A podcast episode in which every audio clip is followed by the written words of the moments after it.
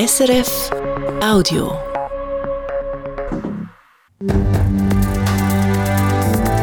SRF 1, jetzt mit dem Regionaljournal.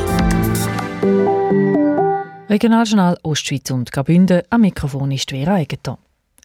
Paukenschlag im Fall Vinzenz. Das Zürcher Obergericht hebt das Urteil gegen den Ex-Chef der Raiffeisenbank mit Hauptsitz St. Gallen, Pierin Vinzenz, auf. Das ist heute bekannt worden und wir haben es gerade in den Nachrichten gehört. Im Frühling vor zwei Jahren hat das Bezirksgericht Zürich den ehemaligen Raiffeisen-Chef und vier Geschäftspartner zu teilweise mehrjährigen Gefängnisstrafen verurteilt. Jetzt aber hebt das Zürcher Obergericht die Urteil überraschend auf und gibt den Fall zurück an die Staatsanwaltschaft. Es braucht eine neue Anklage. Aus der Wirtschaftsredaktion der Damian Rast. Die Zürcher Staatsanwaltschaft hat nicht korrekt geschafft. Das ist das Fazit vom Urteil vom Zürcher Obergericht. Das Gericht schreibt von Zitat schweren Verfahrensfehler. Die Anklageschrift der Staatsanwaltschaft sei viel zu ausschweifend gewesen, sei den Rahmen gesprengt, der vom Gesetz vorgesehen sei. Für die Beschuldigten sei es so schwierig gewesen, zu begreifen, was ihnen genau zur Last gelegt werde und sich entsprechend zu verteidigen. Auch ein Problem, die definitive Anklageschrift hat die Staatsanwaltschaft nicht vollständig auf Französisch übersetzt, obwohl ein der Anklagten französischsprachig sei. Damit sei es für den Anklagten nicht möglich gewesen, seine Rechte wahrzunehmen, konkret sein Anspruch auf rechtliches Gehör. Jetzt heißt es also für die Zürcher Staatsanwaltschaft zurück auf Feld 1. Sie muss Verfahrensfehler beseitigen und kann dann wieder Anklage erheben. Die Staatsanwaltschaft hat an Pierin Vinzenz und seinem Geschäftspartner unter anderem Betrug vorgeworfen. Die beiden sollen sich nämlich heimlich an Firmen beteiligt haben und dann haben sie dafür gesorgt, dass die Raiffeisenbank oder der Zahlungsdienstleister Aduno die Firmen kaufen. Wichtig ist, zu diesen Anklagepunkten, zu der Frage von Schuld und Unschuld, äußert sich das Zürcher Obergericht nicht. Es hat den Fall nicht inhaltlich beurteilt. Die Beschuldigten werden jetzt für ihre Anwaltskosten entschädigt.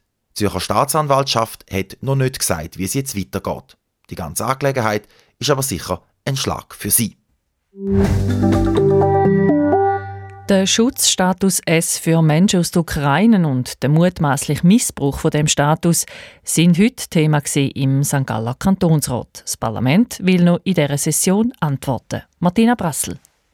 Der St. Galler Kantonsrat hat heute Morgen einen Vorstoß von der Mitte EVP und der SVP-Fraktion für dringlich erklärt. Die Regierung hat sich nicht dagegen gewehrt.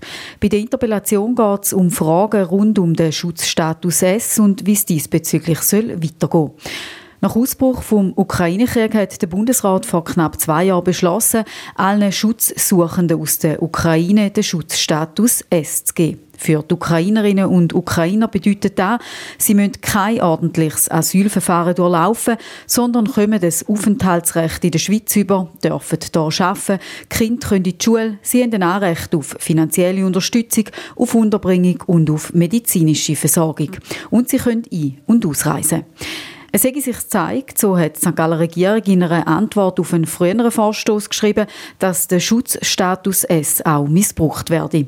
Das Migrationsamt stelle immer wieder fest, dass Roma-Familien aus der Ukraine kurz nachdem sie den Schutzstatus S und eine Unterkunft bekommen haben, wieder ausreisen und dann bei der Einreise von der Rückkehrhilfe finanziell profitieren. Auf Bundesebene hat der St. Galler SVP-Nationalrat Michael Götte am Bundesrat schon im Dezember Fragen zu der Situation gestellt. Der St. Galler Mittelständerat Benny Würth hat jetzt mit einer Motion, also mit einer geforderten Gesetzesanpassung, den Druck erhöht.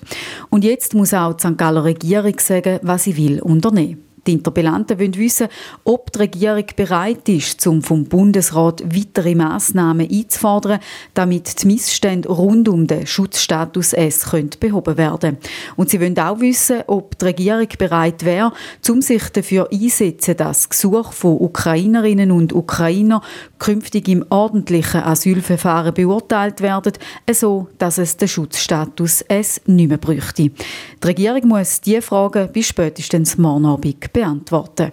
Die Martina Brassel hat berichtet. Der St. Galler Kantonsrat hat heute auch die Mehrkosten für die neue Steuersoftware als Nachtragskredit bewilligt. Die Software die kostet fast doppelt so viel wie ursprünglich denkt, nämlich 74 statt 44 Millionen Franken.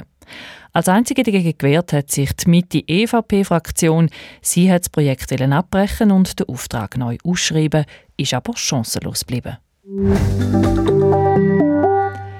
Bündner Feuerwehren sind im letzten Jahr 1600 Mal ausgerückt, meistens wegen Waldbränden. In den letzten fünf Jahren ist die Zahl der Einsätze um 40 Prozent gestiegen, schreibt die Gebäudeversicherung Graubünden, wo die Feuerwehren im Kanton dazugehören. Grund für den Anstieg sind immer mehr Brandmelder mit einem Haufen Fehlalarm. Insgesamt sind die Feuerwehren im Kanton letztes Jahr über 25.000 Stunden im Einsatz gewesen. Das Einkaufszentrum Sentis Park Zabtwil bei St. Gallen soll moderner werden. Migro Ostschweiz hat darum bei der Gemeinde Geiserwald ein Baugesuch eingegeben, wie es in einer Mitteilung vom Grossist heisst. Läuft alles nach Plan, dann wird das Einkaufszentrum Sentis Park nächstes Jahr vom Sommer bis im Herbst umgebaut. Über die Kosten ist nichts bekannt. So viel vom Regionaljournal Ostschweiz am Mittag. Die nächsten Informationen haben wir dann wieder heute Abend um halb sechs hier auf SRF 1. Das war ein Podcast von SRF.